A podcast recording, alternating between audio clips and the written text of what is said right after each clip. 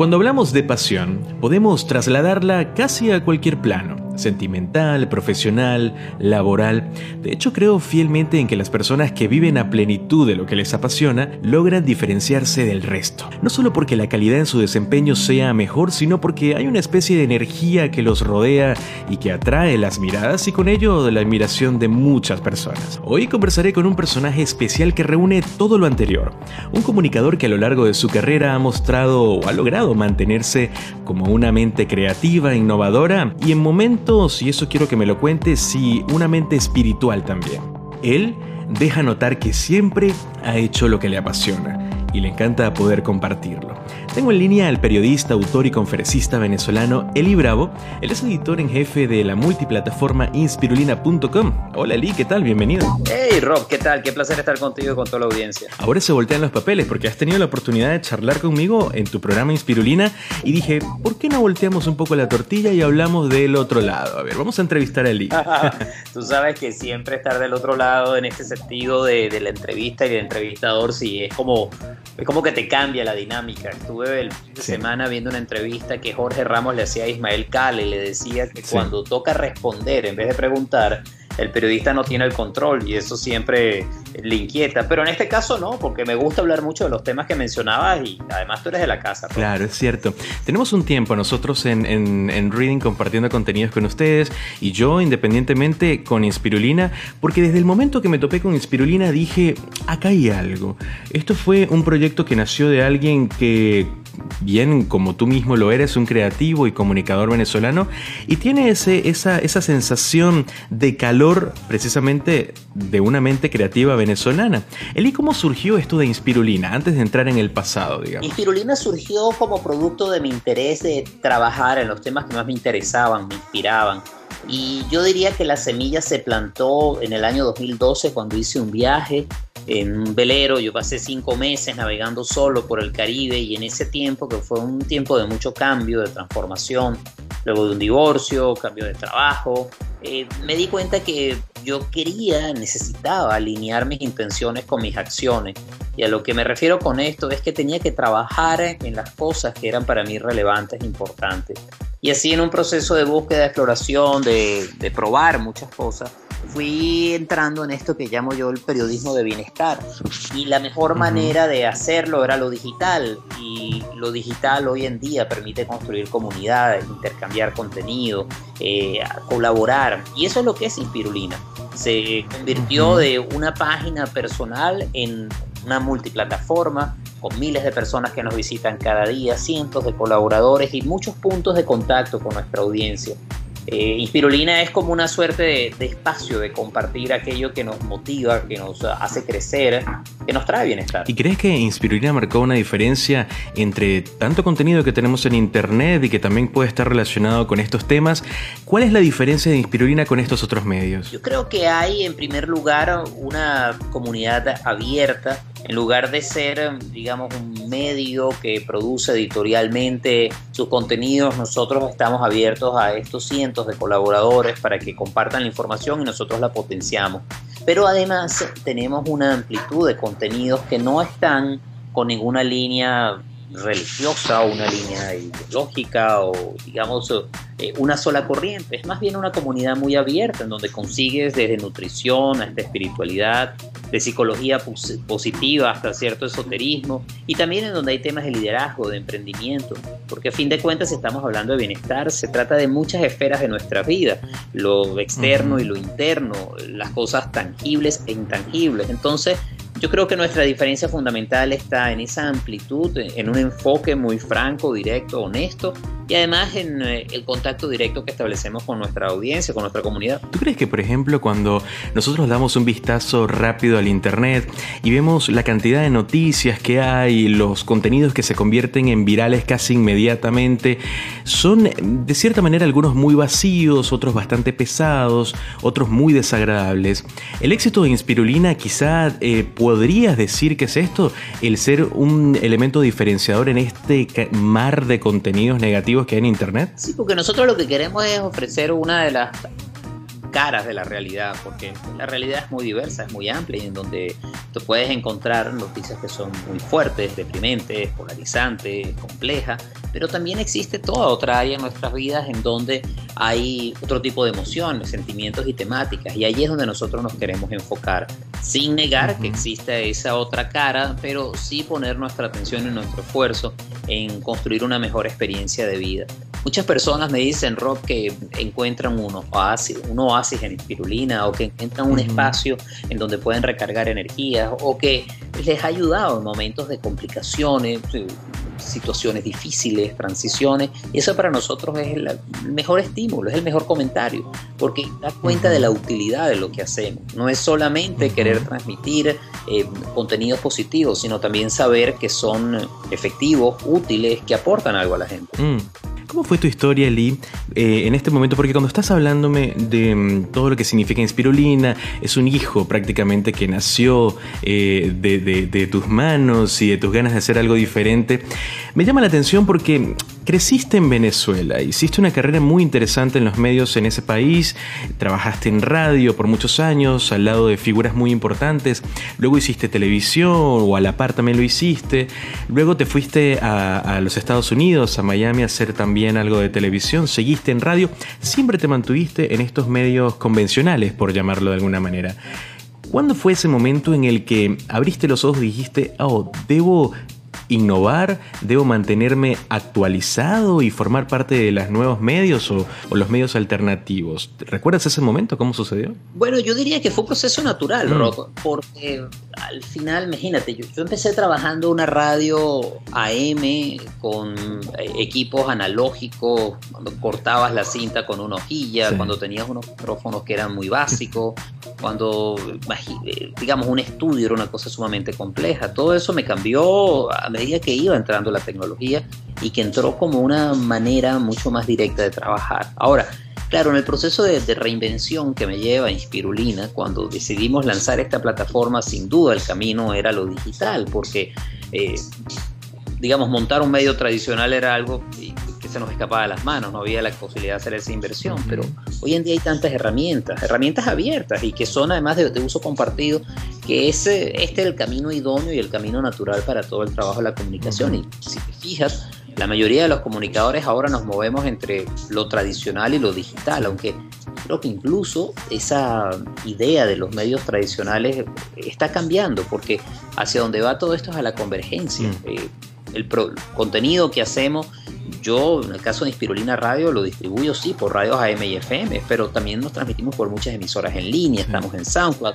El mismo contenido tiene muchas vías para salir, para, para conectar con la audiencia. Entonces, no te diría que hubo un momento específico, ha sido un proceso de irme adaptando a los tiempos y a lo que está disponible, que afortunadamente es fabuloso. Sí, lo es. Y todo este contacto que has tenido con la comunidad de lectores y colaboradores de todo el planeta, ¿qué te ha dejado, Eli?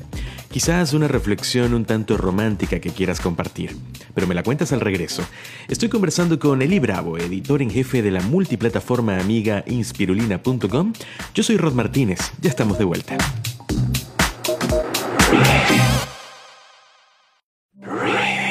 Hola, gracias por continuar con nosotros. Yo soy Rod Martínez y escuchas las cápsulas informativas de reading.com. Estoy conversando con el comunicador en serie Eli Bravo. Él es editor en jefe de inspirulina.com y también conductor de radio y televisión, conferencista y autor de varios libros, como Se volvió loco y acabó con su carrera, Radio Global y más recientemente la novela Una ola tras otra, inspirada en una experiencia personal y 60 dosis de inspirulina, lecturas de amplio espectro para un auténtico bienestar. Elí está en línea desde Miami. Conversábamos en la parte anterior sobre lo maravilloso de este mundo interconectado en el que podemos compartir tanto con todos de manera instantánea. Y eso es precisamente, entre otras cosas, lo que Inspirulina te ha dejado.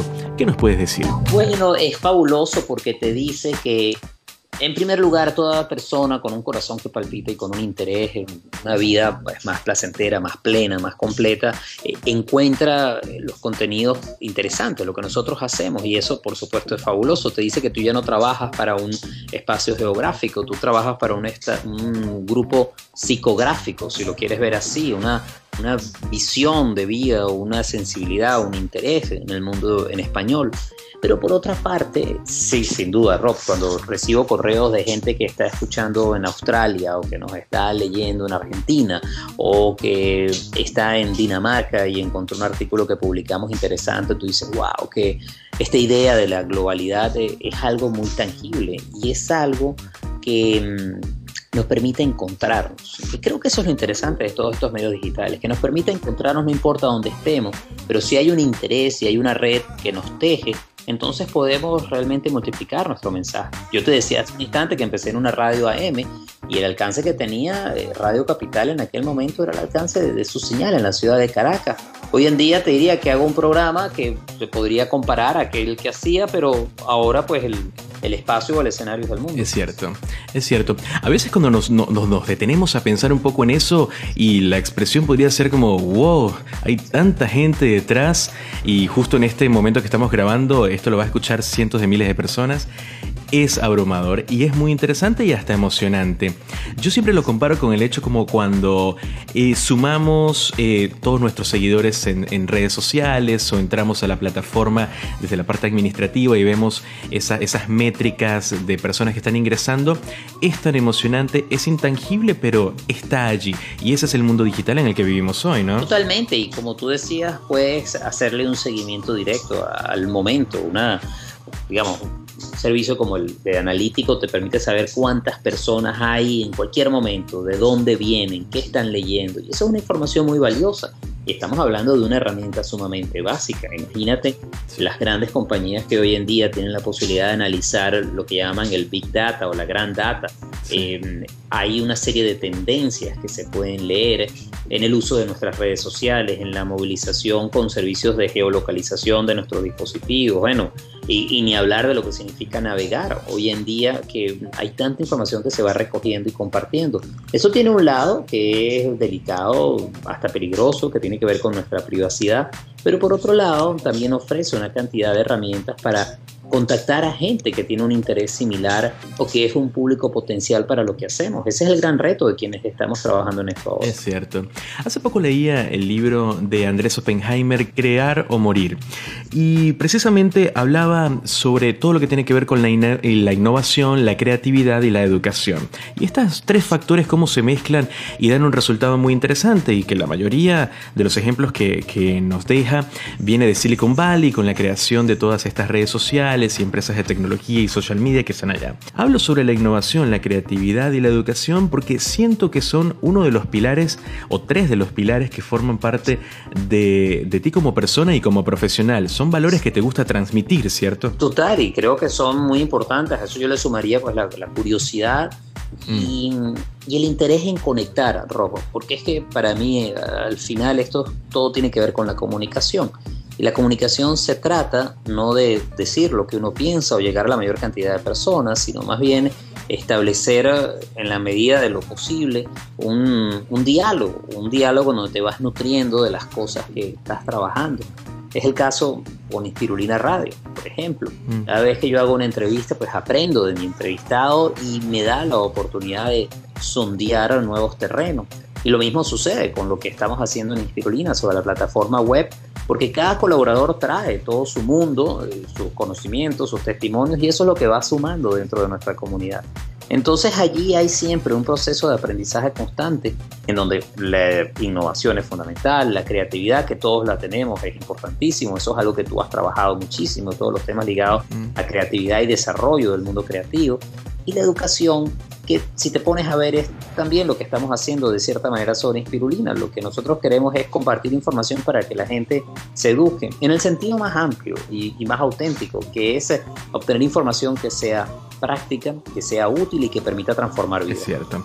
Sabes que em, hablando de esto de la educación, y lo, comparto al 100%, porque cuando estamos frente a este barco, por ejemplo, Eli está con Inspirulina, nosotros estamos en reading.com, este trabajo de ser editor en jefe es manejarse con todos los textos que se publican en la web el nivel de cultura general que terminamos al año eh, es, enorme porque nos enteramos de cosas que por el tiempo quizá no nos hubiese dado eh, eh, la manera de toparnos con ellos. ¿Te ha sucedido eso, Eli?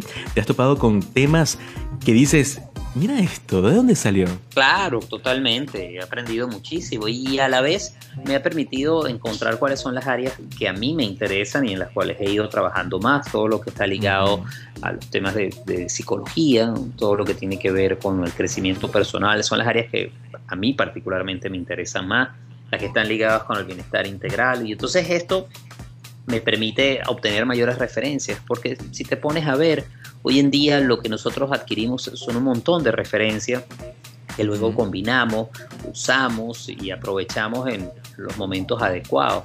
Y si bien todo este mare magnum trae como, no sé si decir contrapartida o punto débil, que hay poca especialización, y esa es una de las características de este tiempo, por otro lado, al obtener más referencias, sí tienes la posibilidad de abrir más puertas y encontrar temas y vías que te apasionan. Entonces sí, tienes toda la razón. O sea, ser editor de un medio como Inspirulina, como para ti con Reading, es, fascinante. Sí, lo es. Ahora, Lee, estás en una nueva etapa, digamos. Estás encontrándote con el público directamente en vivo, eh, preparando unas conferencias que van muy relacionadas con todo, con todo esto que hemos hablado. Así es. Esa experiencia, ¿cómo fue? Decidir, bueno, me voy a parar frente a un público, voy a transmitir esto esto que he aprendido y me ha hecho crecer durante todos estos años? Bueno, eso también fue como una proyección, yo digo que fue como una proyección natural, una transición que era, que era evidente que iba a ocurrir con mi trabajo, porque tú sabes, el hecho de, de contactar con el público en directo era como la oportunidad de llevar estos temas que me interesaban a un contacto completo y auténtico. Y, ha sido fascinante, Rob. De hecho, creo que es de lo que estoy haciendo lo que más me gusta en estos momentos, porque me está dando la oportunidad de, como te decía antes, conectar y en directo, o sea, compartir la energía de la gente en la sala, conversar con ellos, responder preguntas, aprender de esos testimonios. Ha sido un área fascinante. Eh, he podido dar conferencias en Panamá, Madrid, Caracas, Miami, y te das cuenta que más allá de las diferencias culturales y geográficas, todos compartimos ese interés y esa búsqueda por, una mejor vida. Entonces, a mí me ha dado en los últimos dos años pues como una nueva emoción y una gran alegría hacer este trabajo como conferencista y me doy cuenta que es allí uno de, los puntos de las áreas donde quiero enfocarme, donde quiero trabajar más. Muy bien, Eli. ¿Sabes qué?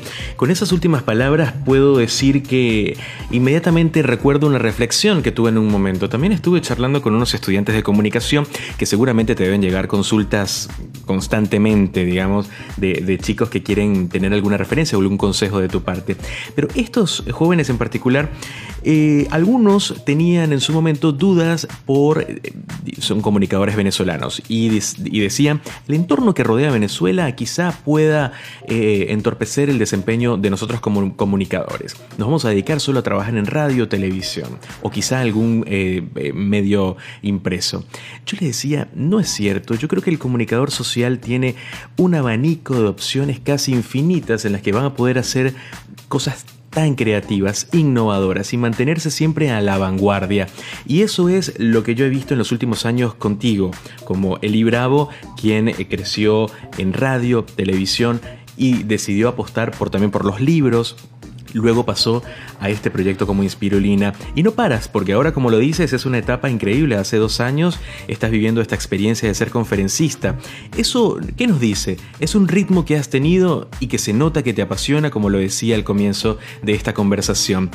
Este consejo lo puedes compartir conmigo, darle este mensaje a los chicos que estudian comunicación y que siempre se mantengan con, esta curiosidad encendida para que no se encierren en un solo medio, sino que amplíen sus horizontes y puedan hacer mucho más. Totalmente, y además de la curiosidad, Rob, y del interés en innovar, hay algo que es muy importante, hay que entender que el comunicador, como tú bien decías, tiene un abanico de opciones y oportunidades, pero hay que desarrollarlas, hay que emprender, hay que asumir ciertos riesgos y sobre todo hay que crear nuestro propio espacio. A lo que voy es que ya el comunicador no tiene que pensar en graduarse para emplearse y entrar en un medio.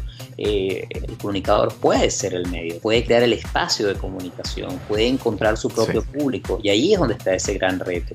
Y para ello la tecnología ha sido fabulosa. Entonces, sí, estoy de acuerdo contigo, hay un abanico de oportunidades y hay que tener flexibilidad, pasión, inspiración y algo muy importante, que es tener eh, el deseo de ir cambiando y con esto hablo de explorar esas oportunidades. Porque si es una constante yo puedo ver en mi trabajo a través del tiempo ha sido la exploración. Uno va explorando y entrando en cosas nuevas, encuentras cosas que te gustan y, avanzas. Y esto es algo que cuando tienes 20, 25 años posiblemente no lo ves tan claro, pero a medida que pues, pasan los años te das cuenta que este es un juego como bien me decía hace mucho tiempo un amigo, me decía, la comunicación no es una carrera de velocidad, sino de resistencia. Eh, tú puedes hacer algo muy exitoso cuando tienes 25 años, pero luego tienes todavía un horizonte y un panorama muy largo sobre el cual tú quieres trabajar y necesitas trabajar. Y ahí es donde viene la parte de la resistencia, como un buen maratón, lo que quieres es tú completar una carrera de décadas y en ese proceso la única manera, creo yo, es mantener la atención y los sentidos abiertos y el deseo de reinventar y de explorar siempre, siempre presente. Es cierto. Eli, ¿con qué venimos a futuro? ¿Qué, planes tienes allí sobre la mesa y qué podemos escuchar prontamente con Inspirulina y además de todos tus proyectos independientes? Bueno, con Inspirulina una de las cosas que me emociona mucho es el lanzamiento de ediciones Inspirulina. Tenemos ya dos títulos bajo el sello editorial y esperamos publicar otros el próximo año. Nuestra idea es comenzar a desarrollar una línea de contenidos que, estén, el, digamos, en línea sobre el bienestar y lo que venimos desarrollando a través de nuestros colaboradores. Por otra parte, yo en lo personal voy a estar haciendo un libro el próximo año. Espero además iniciar ya un segundo libro a finales del año que viene. Tengo, pues como te comentaba, una gran emoción con el tema de las conferencias y ya hay varias que están confirmadas para el próximo año. Eh, Además de eso, pues que estoy ahora de vuelta en Miami y quiero seguir eh, disfrutando mucho esta ciudad que está fascinante. Y una de las posibilidades estará dada por un proyecto en radio, una radio FM aquí en Miami el próximo año, que espero en el primer trimestre se concrete. Entonces volveré al aire en vivo, no con Inspirulina Radio, pero sí con un programa diario que, bueno, la, la radio es como mi medio natural, donde me inicié, así que le tengo un cariño muy especial. Así que hay un montón de cosas andando, Rob, para el 2015. Muy bien. Nos vamos a mantener actualizados. Eli, ¿cómo te podemos contactar a esas personas que quieren entablar comunicación contigo, redes sociales, un correo directo? Lo más fácil es mi correo electrónico. Aquí yo soy de vieja escuela. Funciono muchísimo mejor con el email, que aunque sea un medio del siglo pasado, es muy eficiente. Mi dirección es eli.inspirulina.com. Eso es E-L-I latina, arroba inspirulina.com. Hay mucha gente que me contacta por el Twitter, arroba elibravo, o también en Facebook. Mi dirección es elibravo oficial. Pero la verdad, si quieren que lea y les responda, háganlo por favor por el correo electrónico porque ahí mantengo mayor orden. Sabes que eh, para terminar, estaba recordando ahora que estás compartiendo tu correo electrónico, ¿no? Una vez estuve charlando con Pedro Castillo, hace un montón de años, ¿no? Yo le decía, a ver, Pedro, yo te contacté hace. cuando yo era adolescente, yo ahora tengo 30 años. Yo, era adolescente y te contacté porque me encantaba la música de Aditus y tú me respondiste el correo. ¿No tienes eh, idea lo importante que es para uno cuando mira a alguien que te responda el correo o te dé algunas palabras, ¿no? Yo le pregunté en ese momento, ¿qué te motivó a responder el correo de un fanático? Y su respuesta fue, Rob, cuando yo no tenía un nombre o tenía una carrera directamente en la música, cuánto me hubiese encantado que Bono me respondiera algún correo que yo le había mandado. Entonces eso me parece que es importante porque marca la vida de las personas y mantener ese contacto con quien admira tu trabajo es muy importante, ¿no? Totalmente, Rob. Hace un mes me encontré en un aeropuerto en Venezuela a un, a un oyente y que me dijo, mira, acabo de iniciar mi carrera como coach, tengo ahora mi empresa y todo esto surgió por un comentario que tú me hiciste hace más de cinco años a través de un correo electrónico. Y además eh, te agrego otra cosa, me decía él. Tú también le escribiste a mi hermana, eh, luego aceptando que ella te entrevistara hace unos 15 años. Y mi hermana de este momento nunca se olvida. Eh, y entonces con esos dos comentarios me hizo entender que en los detalles pequeños, que hacemos todo, cualquier persona, tú, yo, quien nos está escuchando, nosotros dejamos ondas, dejamos huellas, dejamos una energía, que eso se transforma y se convierte en, en algo que no podemos predecir, pero que sí causa un impacto. Entonces, sin lugar a dudas, yo creo que cuando uno conecta, y por eso ese verbo me parece muy importante y lo he usado en nuestra conversación, cuando uno conecta y lo hace desde el corazón, pues eh, pasan cosas, cosas que pueden ser grandes, pequeñas, pero que en último caso le dan sentido a la vida. Es cierto. Eli, gracias por compartir tus palabras con nosotros y este tiempo tan valioso. Oye, muchísimas gracias a ti, Rob, todo el éxito con Reading y seguiremos en contacto. Un abrazo. Seguro que sí. Él es editor en jefe de inspirulina.com, un sitio increíble, así que tienen que visitarlo para encontrarse con contenido inspirador cada día. Toma una dosis de inspirulina. Así que yo soy Rod Martínez, estas son las cápsulas informativas de reading.com y nos escuchamos en otra entrega. Gracias.